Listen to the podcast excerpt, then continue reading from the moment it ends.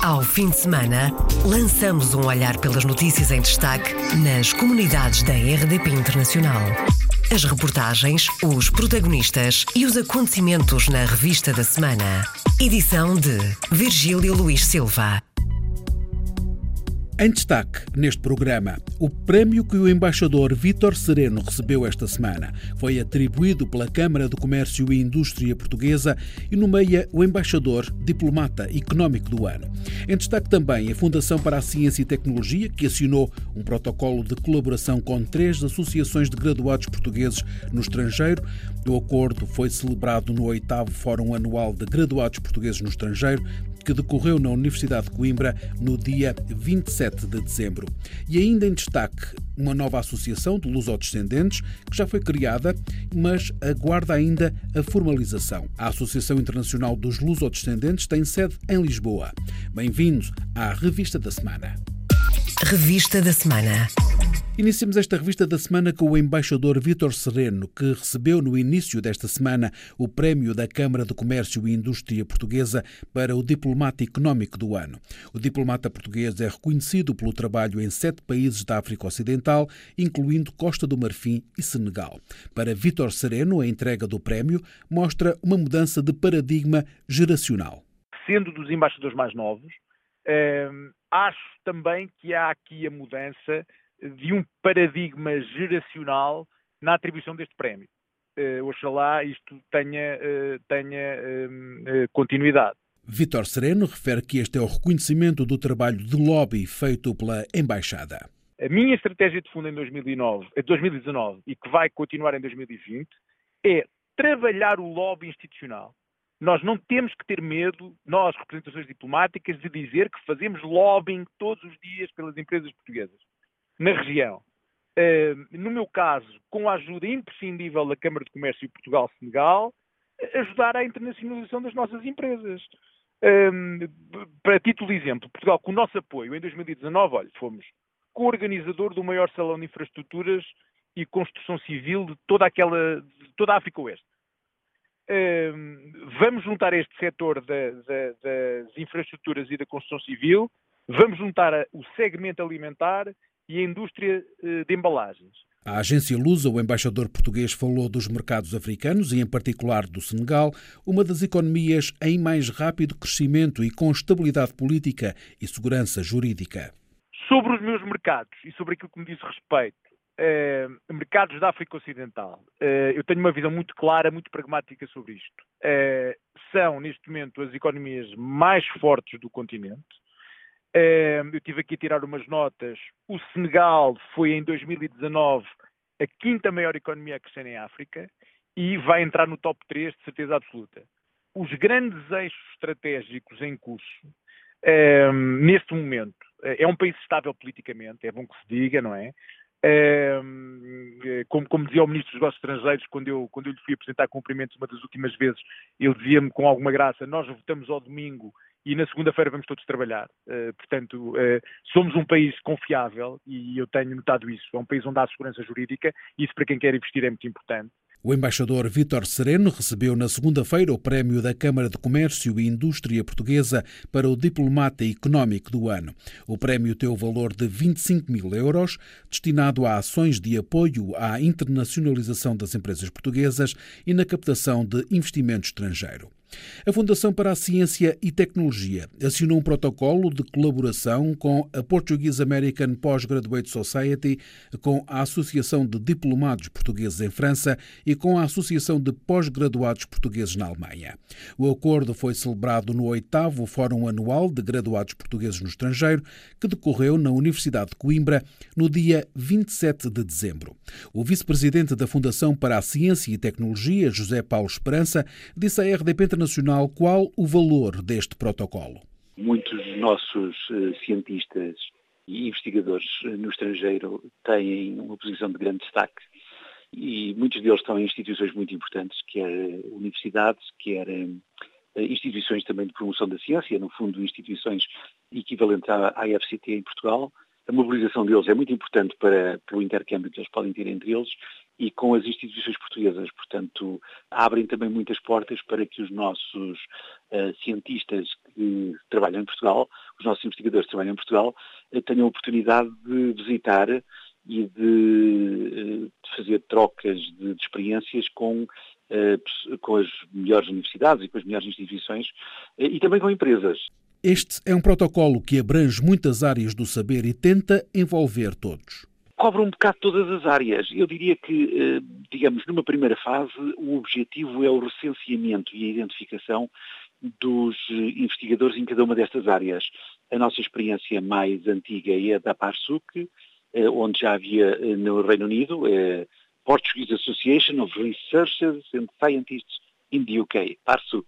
Uma colaboração semelhante já está em funcionamento com a PARSUC, que tem um concurso aberto, como frisa José Paulo Esperança. Neste momento é talvez interessante referir que eles abriram um concurso que nós anunciámos no nosso site da FCT, que está aberto até 31 de janeiro e que permite uh, aos um, investigadores portugueses que uh, pretendam passar dois, três meses uh, no Reino Unido, em instituições do Reino Unido, permite-lhes candidatar-se através deste modelo em que um, a própria PARSUC apoia essa mobilidade, para além de estarem também a fazer esforços no sentido de procurar que hum, entidades britânicas possam também ajudar, eh, a, digamos, a apoiar e a reforçar os recursos financeiros eh, que eles têm e que uma pequena parte é-lhes facultada pela FCT. O vice-presidente da Fundação para a Ciência e Tecnologia, José Paulo Esperança, à RDP Internacional. A Fundação assinou no dia 27 de dezembro um protocolo de colaboração com a Portuguese American Postgraduate Society, com a Associação de Diplomados Portugueses em França e com a Associação de Pós-Graduados Portugueses na Alemanha. Hoje à tarde há música com fins solidários na cidade de Villerupt, em França, perto da fronteira com o Luxemburgo. A partir das três da tarde há música de karaoke com entradas pagas de preço simbólico que revertem para os desalojados do incêndio do fim de semana passado que destruiu um prédio. Pelo menos quatro portugueses ficaram desalojados, para além de brasileiros, cabo-verdianos e guineenses. A Associação Franco-Portuguesa de Villerupt está a recolher bens essenciais e equipamentos para futuras casas e dá apoio a outra campanha que uma portuguesa individualmente começou a promover. Suzy Freitas é uma das promotoras da recolha de bens essenciais para os desalojados de Villerupt e tem um irmão que vivia no prédio destruído pelas chamas e conta na RDP Internacional o que se sabe. O fogo deflagrou nas escadas, ainda não se sabe bem a origem e aquilo alastrou. Infelizmente já não deu para controlar grande coisa. Aparentemente todo o prédio ficou afetado, muita gente ficou mesmo com casas eh, completamente destruídas, de onde o fogo começou até para cima, o telhado e tudo abateu e mesmo por baixo, eh, no resto do chão, existe um talho português que teve que fechar, acho que inclusive caiu o teto e tudo, portanto aquilo acho que não se safou grande coisa. E o seu irmão vivia lá? Sim, o meu irmão vivia lá. E ficou sem casa? Exato. Nesse caso, como a minha mãe também tem aqui casa, ele realojou-se, assim como certos moradores lá acabaram por não optar pelo realojamento da comuna, não é? Porque acolheram-lhes amigos e assim, e familiares. Mas pelo que a comuna me disse, foram realojados cerca de sete pessoas. São cerca de quatro portugueses até agora. Suzy Freitas, natural de Palmela, está há 11 anos fora de Portugal, entre o sul do Luxemburgo e o nordeste de França.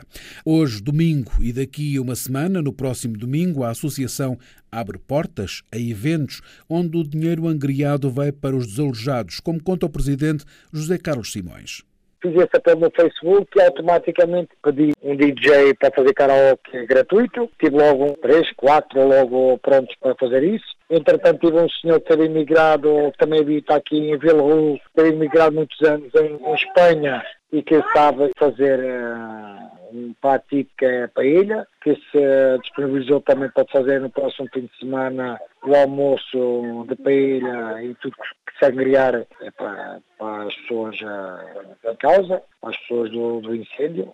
Hoje há música e no domingo seguinte um almoço com fins solidários e receitas destinadas aos desalojados do incêndio que na semana passada destruiu um prédio na cidade francesa de Villerupt. A Associação Franco-Portuguesa tem pelo menos dois anos, mas não é a primeira vez que dá a mão a quem precisa, como conta José Carlos Simões tivemos aqui uma situação de um senhor que estava aqui que não recebia ordenado e fizemos um almoço e um karaoke, todas as verbas que fizemos foi para reverter, para mandar o senhor para, para Portugal. E conseguiram? Isso foi há quanto tempo?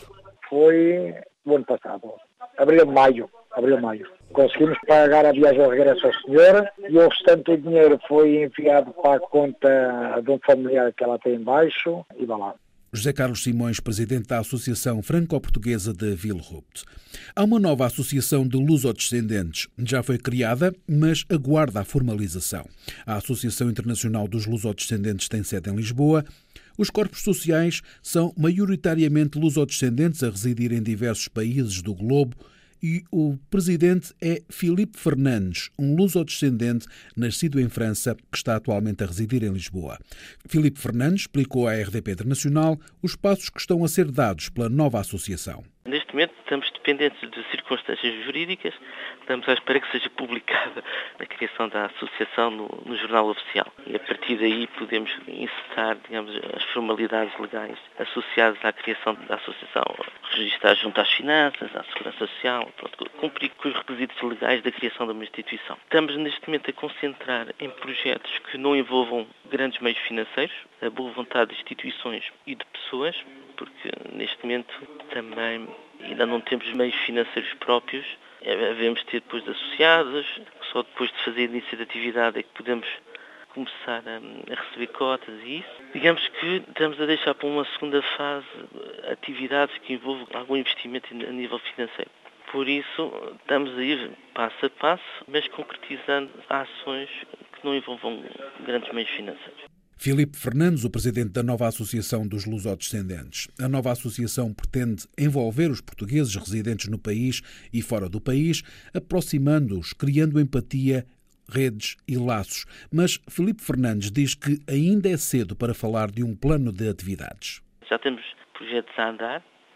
Em concreto, por exemplo, temos o, o Promoveste, ou seja, vamos tentar fazer uma ação junto a lusodescendentes que desenvolvem atividades económicas cá e, e, e noutros países. Eh, vamos promover uma exposição de quadros de um artista hum, plástico lusodescendente. Isso já está em curso, mas que ainda falta, digamos, anunciar o local e, e as datas. Mas pronto, está, está-se um ano assim ativo, ativo, mas que brevemente teremos, digamos, as ideias mais claras e, e o que é que podemos já anunciar para agora e, e para mais tarde. Filipe Fernandes, o presidente da Associação Internacional dos Lusodescendentes, que aguarda a publicação em Diário da República da sua formação. Foram menos os portugueses que foram para os Estados Unidos. Os dados de 2018, divulgados agora pelo Observatório da Imigração, mostram que foram menos de mil. Os resultados explicados aqui na RDP Internacional pela investigadora do Observatório, Carlota Moura Vega. Em 2018, a imigração portuguesa para os Estados Unidos voltou a diminuir. Depois, em 2016, pela primeira vez em nove anos, o número de portugueses que entraram neste país ter voltado a ultrapassar a barreira das mil entradas por ano. Em 2017 e em 2018, essa tendência foi revertida para valores aproximados dos registrados já em 2014, que são valores na ordem das 880 entradas por ano. Em 2018, o número de portugueses emigrados neste país eh, totalizou as 178.500. É um valor um bocadinho inferior eh, relativamente a 2017, apesar de ainda ser eh, bastante alto. O que este decréscimo nos mostra é que as novas entradas de portugueses durante estes anos não foram suficientes para compensar nem o número de mortos, nem o número de regressos portugueses residentes neste país já, já há vários anos e também se explica por ser um país de imigração já bastante antiga. Apesar do decréscimo de portugueses a viver neste país, residem ainda mais de 178 mil portugueses, fazendo dos Estados Unidos o terceiro país do mundo onde residem mais portugueses imigrados, sendo que o primeiro é a França e o segundo a Suíça. Carlota Moraveiga, com os dados do Observatório da Imigração relativos à entrada de portugueses nos Estados Unidos em 2018. Vai abrir uma nova cátedra de língua portuguesa ainda este mês em Roma, na Itália. O anúncio foi feito na quarta-feira em Lisboa, no seminário anual do Instituto Camões. Luís Faro Ramos apresentou valores relativos ao ensino da língua portuguesa no estrangeiro. Aumentaram os estudantes e os cursos. Para este ano, há novo reforço da rede. Para 2020, está assegurado o crescimento das cátedras. Aliás, a primeira delas é já este mês em Roma. Mais uma cátedra. Será a que estou aqui a anunciar em primeira mão. Vasco da Gama. Mais uma cátedra, a 51 ainda este mês, em Roma. Está assegurado também o crescimento dos centros de língua, o reforço da vertente digital ao nível de serviços e de conteúdos que concorram para a internacionalização da língua portuguesa, como língua de aprendizagem, ensino, comunicação e ciência, e também a criação de novos protocolos de apoio. Nos projetos para este ano, o presidente do Instituto Camões destacou a celebração do primeiro Dia Mundial da Língua Portuguesa, decidido recentemente pela Unesco. Trataremos de comemorar condignamente o primeiro dia 5 de maio como Dia Mundial da Língua Portuguesa. No que diz respeito ao Camões, promoveremos comemorações em Lisboa, em conjunto com a CPLP, com as Nações Unidas, mas também apoiaremos eventos na sede da Unesco, em Paris, e em Cabo Verde, país que, como sabem, detém atualmente a presidência da CPLP. A reabertura do Museu da Língua Portuguesa em São Paulo, que está anunciada para o próximo mês de junho, deverá também ser uma ocasião propícia para celebrar esta nova dimensão da língua portuguesa. Luís Faro Ramos, presidente do Instituto Camões, na quarta-feira em Lisboa, na sessão de abertura do seminário anual do Instituto Camões, que terminou na quinta, na Gulbenkian. Esgotaram em dois dias as inscrições para a participação nas permanências sociais do próximo mês no Luxemburgo. Há muita gente que ficou de fora e o conselheiro das comunidades no Grão-Ducado, João Verdades, acha que este tipo de sessões deveriam ser permanentes. Que as permanências sociais sejam permanentes. As permanências sociais da Segurança Social Portuguesa no Luxemburgo deveriam ser permanentes e não só uma visita de dois dias em que vão recolher informação e depois vão para Portugal resolver esses problemas. Tem que haver um canal de diálogo entre as duas entidades eh, e entre os dois países. Pouco mais de 160 portugueses conseguiram garantir atendimentos nestas sessões da Segurança Social Portuguesa no Luxemburgo no próximo mês, mas as inscrições esgotaram em dois dias. Houve gente que ficou de fora e com questões complexas por resolver, por isso é preciso mais, considera o Conselheiro das Comunidades. Há facto, muita necessidade de esclarecimento por parte dos cidadãos que têm questões relacionadas com a segurança social portuguesa e luxemburguesa e que estas duas instituições públicas estão condenadas a, a entenderem-se e a terem uma plataforma de trabalho comum, porque há muitas questões das mais diversas em que as pessoas têm que se entender e as administrações públicas da Segurança Social também têm que se entender. E aqui entenda-se a portuguesa e a luxemburguesa não se esgotam uh, numa visita de dois dias uh, limitada a 162 casos. João Verdades dos Santos defende uma solução permanente para as questões da segurança social dos portugueses no Luxemburgo,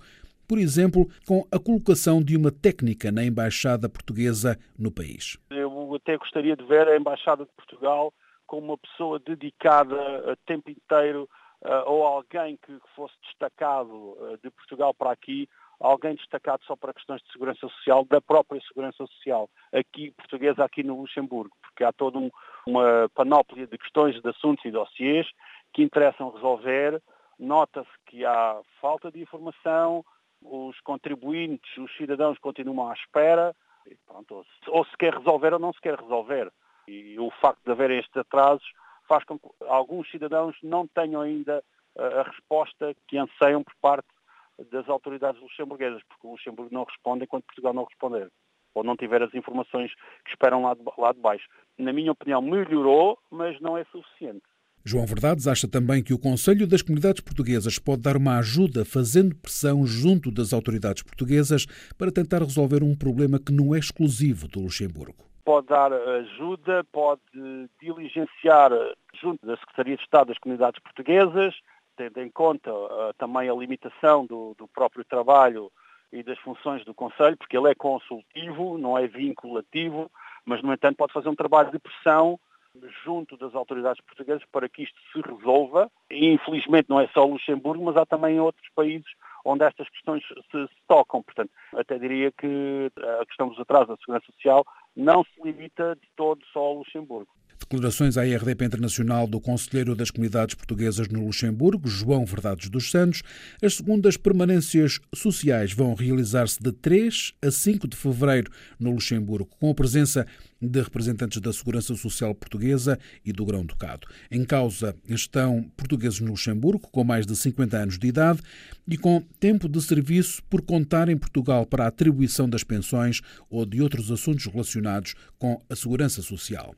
Encerramos esta revista da semana com as Janeiras, que começaram ontem a ser cantadas em Andorra. O grupo de folclore Casa de Portugal volta à rua, naquela que já é uma tradição que começou com o décimo aniversário do grupo de folclore Casa de Portugal.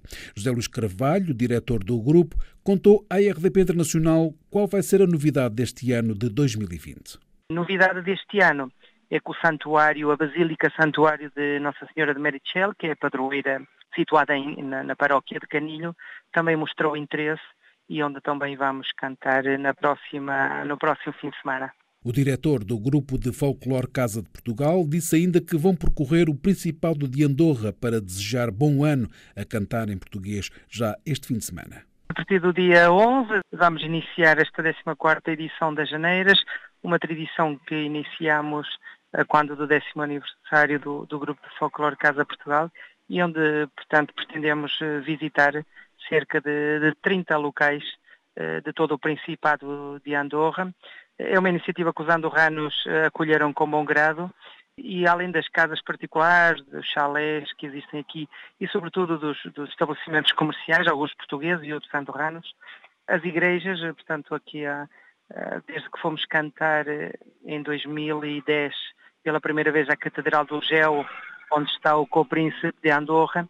A partir daí as igrejas também mostraram interesse e, portanto, vamos visitar aqui no Principado também cinco igrejas, eh, além da Catedral, em Espanha, aqui na fronteira com Espanha. Durante três fins de semana, a tradição portuguesa de cantar as janeiras será recebida em diferentes igrejas do país, lares de idosos, estabelecimentos comerciais e diferentes coletividades. José Luís Carvalho refere que este ano o Grupo de Folclore Casa de Portugal vai estar em cinco dos sete distritos de Andorra, onde vai levar as janeiras que vão culminar na Catedral do Principado. Vai acabar na Catedral no último domingo do, do mês.